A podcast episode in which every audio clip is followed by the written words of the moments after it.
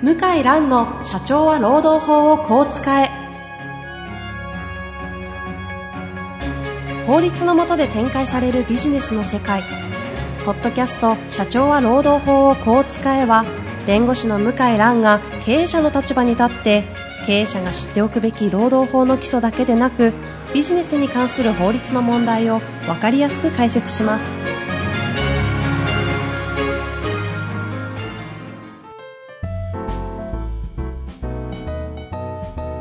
こんにちは、ナビゲーターの遠藤和樹です。向井蘭の社長は労働法をこう使え、今回も特別ゲスト編として送ってまいります。改めまして、安田さん、向井さん、本日もよろしくお願いいたします。よろしくお願いします。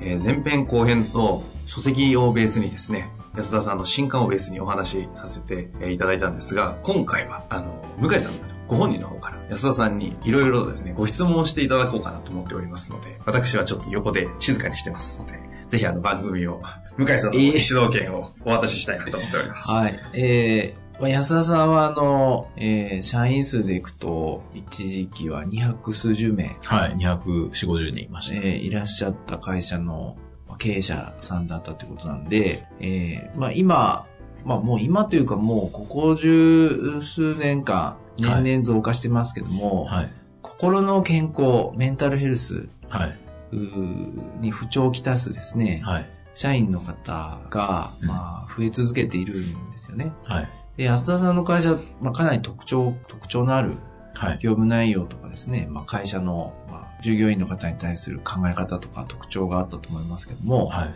安田さんの会社も、やはりこう、心の健康をちょっと崩してしまった方ははい。いらっしゃったんですか？すごく多かったですね。うんん。それは意外ですね。え、なんかそ一般的に見れば、私もあの当時、もう新卒採用とかでもうバンバン活躍してる時見てたんですけはど、逆にもうみんな前向きで前のめりでみたいなイメージでした。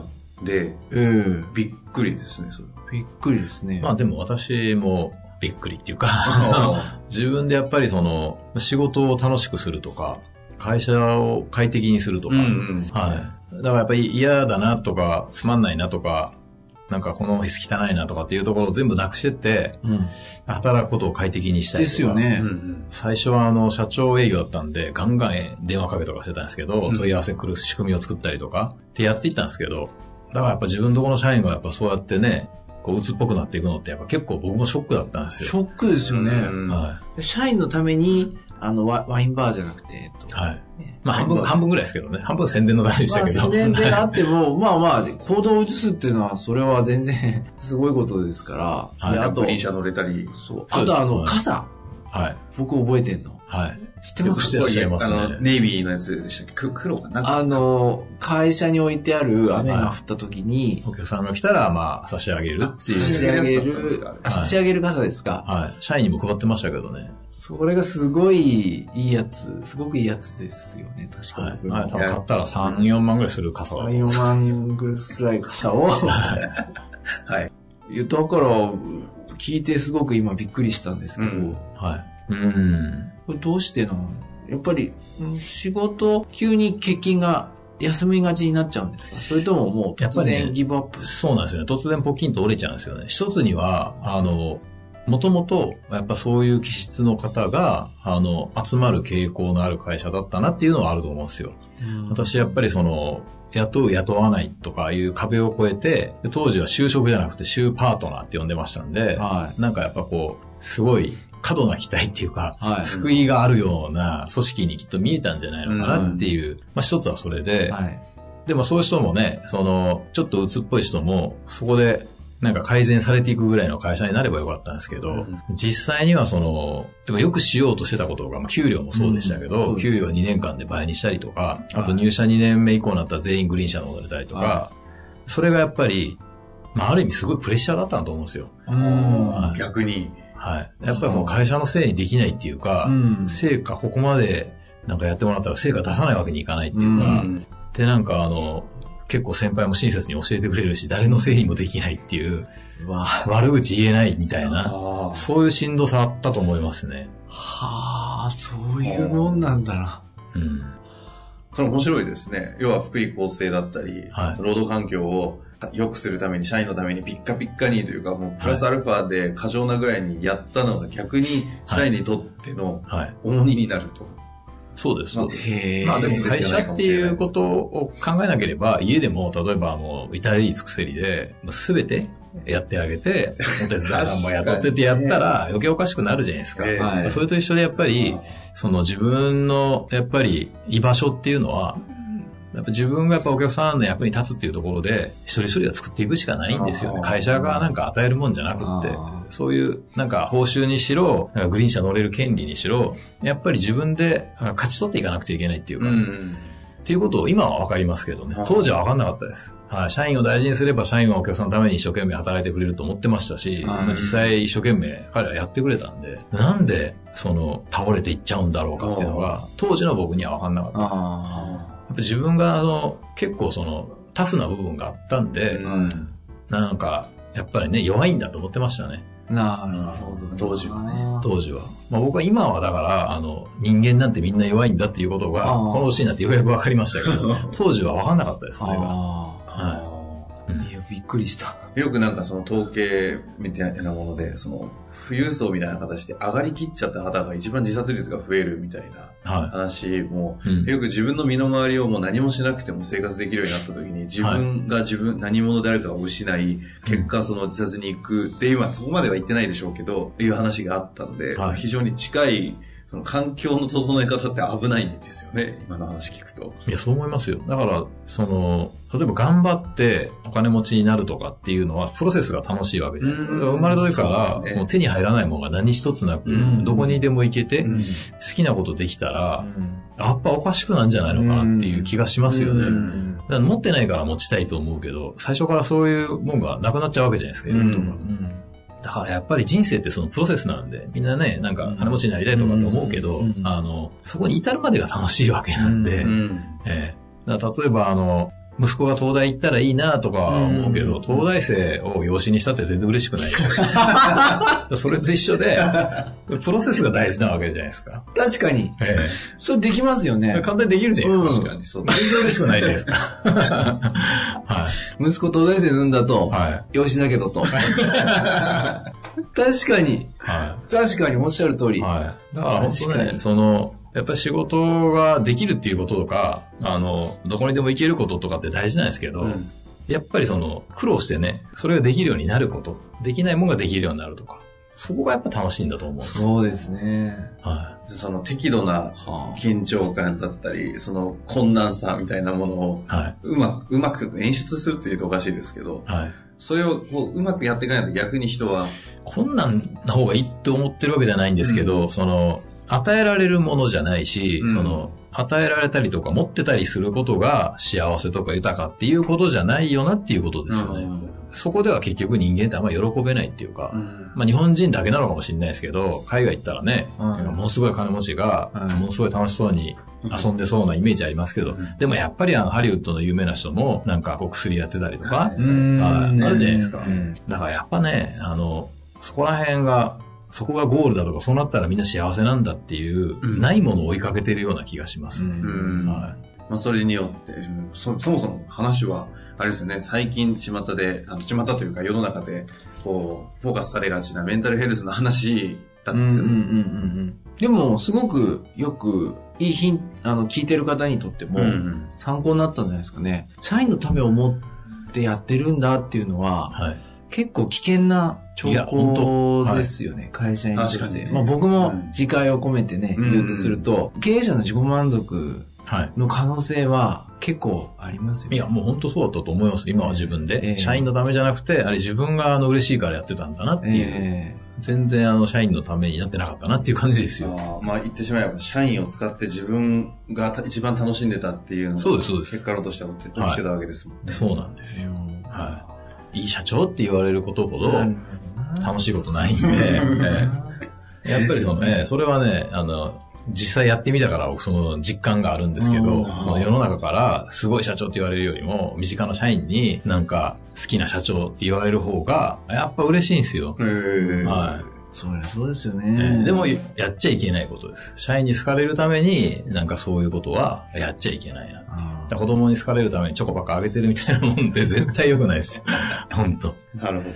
その他にもですね、なんか、メンタルヘルス以外のところでもちょっと。いや、いっぱいありますけども、正社員について、はい今あの、安倍政権がやろうとしてるのは、はい。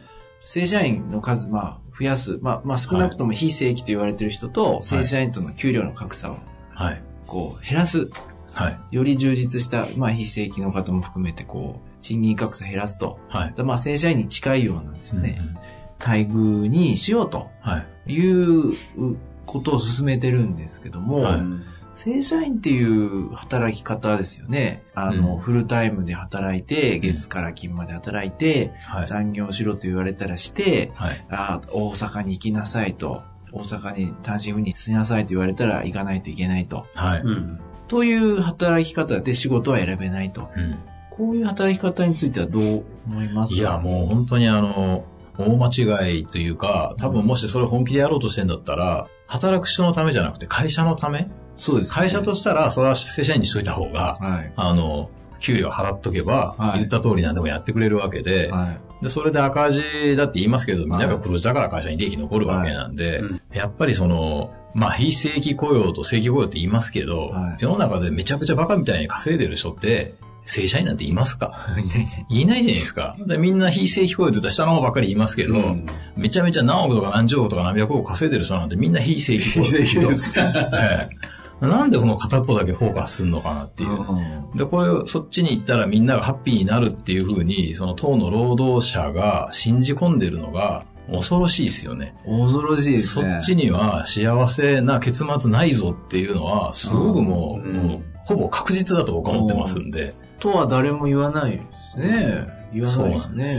民主党のコマーシャル、僕中国行った時知らなかったですけど、うんあの選挙の時、夢は正社員っていうコマーシャルだったと思いますけど、知ってます？知らないですね。はいいや、これギャグなのかと思ったら、ね本当みたいなんですね。うんいや、びっくりしましたね。うんもうむしろ、いろんな働き方があるよと。はい。みんな好きなことやろうみたいな方がいいと思うんですけど。まあまだしも、その終身雇用がもう絶対約束されて、はいで、もう年功序列で絶対給料が上がっていくんだったら、はまだ自由と引き換えにはい不安を100%なくすっていう言い方はありですけど、だって正社員になってそこで10年働いて会社潰れるとかい。、はい。あるいは、あの、リストラされるとか出向行くとかなってきた時に、もうそこでしか通用しないスキルになっちゃうじゃないですか。そうです。残りの人生誰が責任持ってくれるのっていう感じで。そうです。緩やかな自殺みたいな。そうですよ。だから副業のできない正社員なんて、もう本当緩やかな自殺ですよ。そうですよね。はで、会社にとっても良くないなって中国行って思ったのは、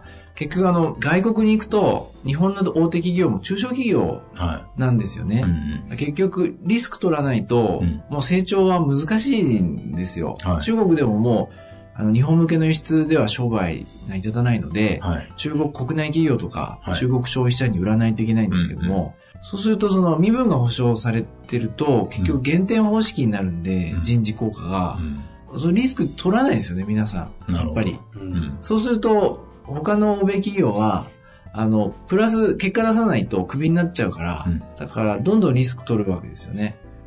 で、リスク取らないのはいいんだけど、どんどん縮小するだけなので、欧米では、欧米というか、海外事業はすごく日系企業ちょっと弱いなと思うのは、うんちょっと正社員の方では、うん正社員の方は悪いんじゃなくて、仕組み自体が、ちょっとその海外事業を展開するのに、はい。正社員の方に任せるっていうのがう、ん難しいんじゃないかなと思いますね。だから会社にとって全然ためになってるか、もうちょっと怪しいですよね。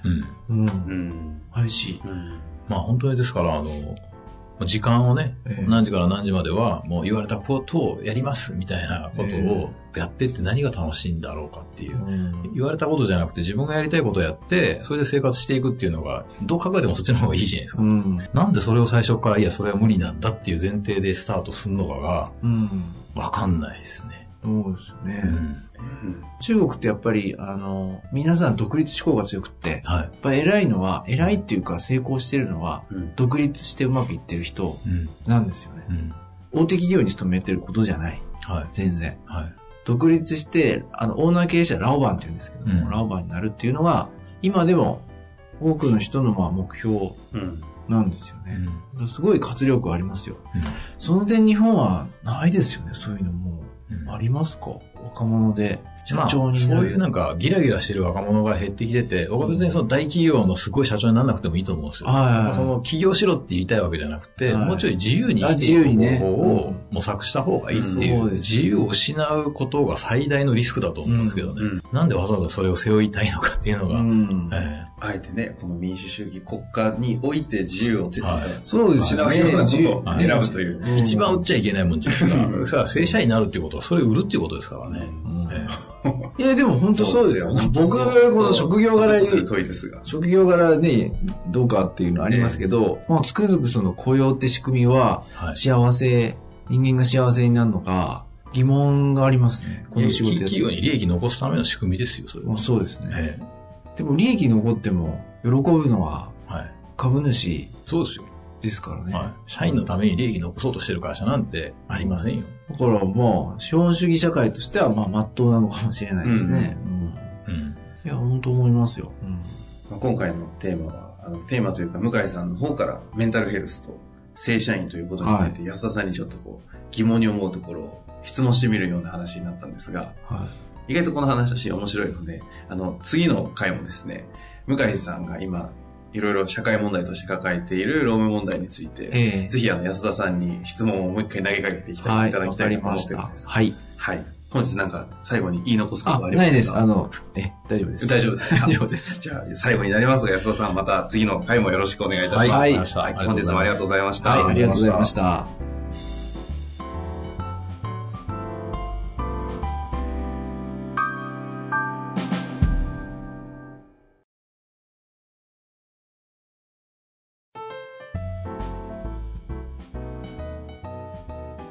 今回、ポッドキャストの社長は労働法をこう使えの中からですね、えー皆様のリスナーの方々にお知らせがあるんですよね。はい。あの、なんかいろいろとお客様とか、はい。リスナーの方に直接会う機会があって、はいなんか聞かれたことがあるというふうに聞いてるんですけど、そうですね。あの、ポッドキャストで、えー話を聞いているけども、質問とかもしあった場合は、えーどこに問い合わせをすればあいいんでしょうかというお問い合わせいただきましたので、まあいい機会ですので、えーちょっと、まあ何か特典も含めて企画を考えようかなと思ったとこです。というあの、向井先生のあの、ご依頼を受けましたので、あの、こちらの方で質問フォームをご用意させていただきました。で、あの、今回は、えっ、と、質問をいただいた方の中から、向井先生の方から、今回抽選でですかね、えー3名の方に、向井先生の直筆のサインをいただいて、3名の方に、えープレゼントしたいと思っております。はい。で、質問フォームなんですけれども、えー向井先生のホームページ、検索は、向井蘭、ロームネット、向井蘭、ロームネットで検索していただくと、えー向井先生のホームページに飛びます。そちらの方の、えー中央のところがですね、ポッドキャストのバナーがありますので、そちらに、えー質問を送っていただけましたら、こちら事務局の方から、えー抽選当たった方にのみですね、書籍のプレゼントの抽選当たりましたという情報をお送りして、プレゼントを差し上げたいというふうに考えております。どんな質問が欲しいとか特にありますかね？いや、特に、あの、もうマニアックなものでも全然問題ありませんので。ぜひあのね、その専門家の社労士の先生だったりも、あの、全く問題ないというふうに考えているいるようですので、まあマニアックな質問から本当に、そんなこと聞いていいのかなみたいな質問まで、はいぜひあの質問、お問い合わせいただけたらと思います。はい。以上です。はい。